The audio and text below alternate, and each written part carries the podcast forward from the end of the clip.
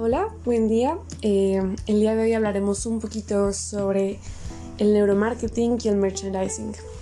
Bueno, para empezar, ¿qué es el neuromarketing? El neuromarketing eh, consiste en aplicar técnicas que sirven para medir el nivel de mm, actividad cerebral que tienen los consumidores al responder a estímulos que una empresa justamente eh, eh, ponen contextos de mercadotecnia o publicidad como pueden ser anuncios, productos o experiencias. Estos van ligados a mm, realmente la acción que hace en los tres tipos de cerebros que tenemos eh, como seres humanos. Está el cerebro reptiliano, que es el que habla de los instintos, el que actúa, el que se deja llevar más bien por la parte biológica.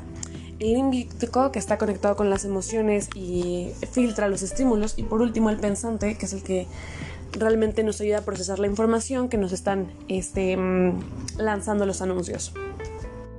El punto del neuromarketing básicamente es este, obtener datos más precisos acerca de la reacción de los consumidores para eh, gestionar de una manera más eficiente los recursos destinados a la mercadotecnia y a la publicidad. Así como también eh, para mejorar las características de los productos, para manipular eh, cómo reaccionan los, clientes y que haya una mejor este, compra y aceptación en el mercado de ellos. Y bueno, eh, realmente es una rama de la ciencia más, este, más reciente, desde 1991, y justamente ha dado como resultado este, empresas con más ganancias y compradores pues más contentos.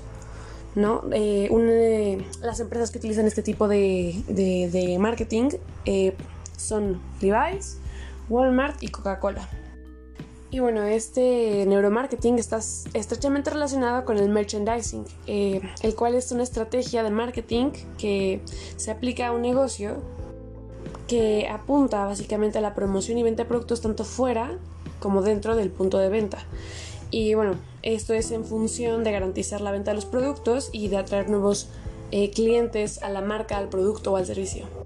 Y bueno, el merchandising eh, encuentra su base en la forma en la que se colocan los productos dentro del establecimiento y básicamente de cómo se disponen en, en la tienda o en el lugar donde se está ofreciendo para conseguir llamar la atención del cliente y de alguna manera enganchar y manipular hasta cierto punto al, cliente para que lo compre y lo consuma.